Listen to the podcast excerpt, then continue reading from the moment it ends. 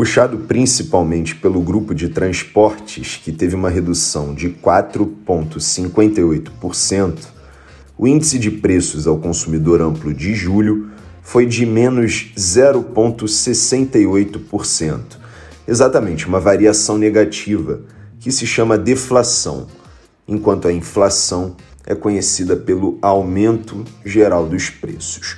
Eu sou Maurício Ferro, criador e diretor do Correio Sabiá, e a partir de agora eu vou te contar todas as principais notícias dessa quarta-feira, dia 10 de agosto de 2022, em até 10 minutos. O resultado de menos 0,68% foi o menor de toda a série histórica do IPCA, iniciada em janeiro de 1980. Dessa forma, a inflação acumulada nesses sete meses de 2022 agora é de 4,77%. E é importante considerar que até junho, ou seja, nos seis primeiros meses do ano, essa mesma variação era maior, de 5,45%. Isso quer dizer que a inflação voltou a ficar dentro do teto da meta estabelecido pelo Banco Central até o fim de 2022. A meta de inflação é de 3,5% no período acumulado até o fim do ano, só que existe uma tolerância de 1,5 ponto para cima e para baixo. Ou seja, torna-se tolerável que a alta geral dos preços em 2022 fique entre 2%, que é o piso, e 5%, que é o teto. E pode até causar estranheza para você, mas é isso mesmo. Em junho, apenas na metade do ano, o limite máximo estabelecido para a inflação do ano todo já tinha sido descumprido. Só que agora, um mês depois, a alta geral dos preços voltou a um ponto dentro do tolerável, porque, como eu falei, houve deflação. No entanto, dificilmente a meta, o teto da meta, vai ser cumprido, já que as projeções do mercado são de inflação acumulada de 7,11% até o fim desse ano, segundo o último boletim Focus divulgado nessa segunda-feira e que eu comentei no episódio desse podcast aqui na terça-feira. E ainda é importante que você saiba outros dados da inflação medida pelo IPCA para ter pontos de comparação com esse resultado de julho. No acumulado dos últimos 12 meses, a alta geral dos preços é de 10,07%. Antes, nos 12 meses acumulados até junho, essa alta era de 11,89%, bem maior. No mês imediatamente anterior, que é junho de 2022, a alta dos preços foi de 0,67%. Já no mês de julho do ano passado, portanto, no mesmo mês do ano, do ano anterior, a alta dos preços foi de 0,96%. Relembrando, nesse ano foi menos 0,68%, portanto, não houve uma alta dos preços e sim uma redução. Daí o nome deflação. Além da divulgação do IPCA, uma outra agenda relevante que nós comentamos que ocorreria nessa terça-feira era a divulgação da ata da reunião do Copom, o Comitê de Política Monetária, que resultou no aumento da taxa básica de juros, a Selic, de 13,25% para 13,75% ao ano. O documento serve, entre outras coisas, para alinhar expectativas sobre o que pensa o Copom a respeito de novos eventuais reajustes.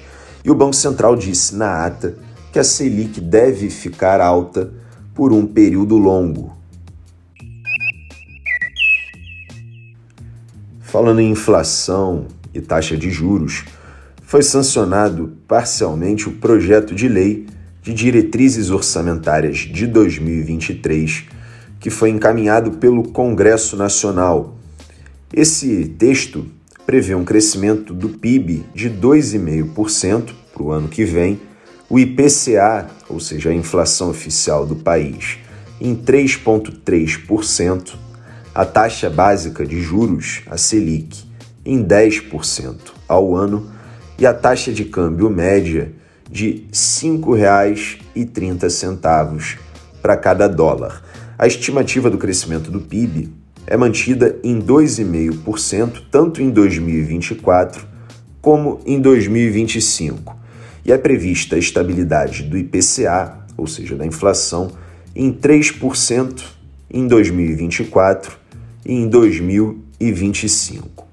Por sua vez, a taxa básica de juros, a Selic, alcançaria o índice de 7,7% em 2024 e 7,1% em 2025. Já o câmbio médio manteria o patamar de R$ 5,30 para cada dólar em 2024 e em 2025. Já em relação ao salário mínimo, o projeto prevê que em 2023 o valor passará para R$ 1.194, considerando-se a manutenção de seu valor real pela correção monetária do INPC, o Índice Nacional de Preços ao Consumidor. Bom, quando a gente fala de manutenção do valor real pela correção monetária, a gente está falando de uma correção com base na inflação, portanto, o valor do salário mínimo não subiria além da inflação do país.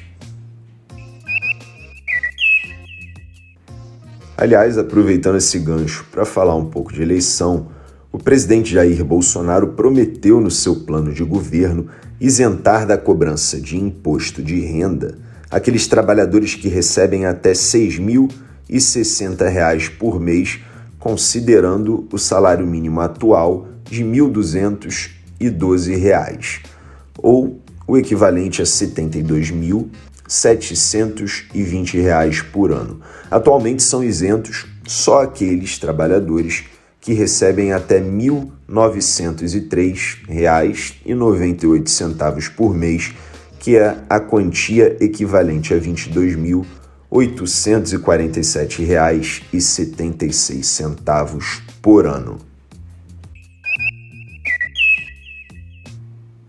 E o ministro Edson Fachin, presidente do Tribunal Superior Eleitoral, participou da sua última sessão plenária no comando da Corte Eleitoral nessa terça-feira e declarou que a democracia se verga, mas não se dobra nem quebra com as fake news. Faquim vai deixar o cargo formalmente na semana que vem e o ministro Alexandre de Moraes, atual vice-presidente do TSE, é quem vai assumir a presidência da corte a partir do dia 16 de agosto, que é quando começa oficialmente a campanha eleitoral. Portanto, vai ser Moraes o presidente do TSE durante a eleição desse ano. E por hoje é só, o Sabiá no Ar fica por aqui. Mas se você gosta do nosso podcast e quer ficar por dentro da publicação de novos episódios, não se esqueça de seguir o Sabiá aqui na sua plataforma preferida de streaming e também ativar as notificações. Uma outra coisa que você também pode fazer e deve é acompanhar o nosso trabalho nas outras redes sociais e compartilhar a gente por lá. É arroba Correio Sabiá. Bom, o Sabiá no Ar é publicado de segunda a sexta-feira, sempre por volta das 8 horas da manhã, com o objetivo de te contar tudo o que você precisa saber em até 10 minutos. Quem faz o roteiro e a apresentação todos os dias sou eu, Maurício Ferro, criador e diretor do Correio Sabiá. Já quem faz a edição do áudio, também diariamente, é a Bia Brito. E como amanhã é quinta-feira, eu aguardo você. Até lá!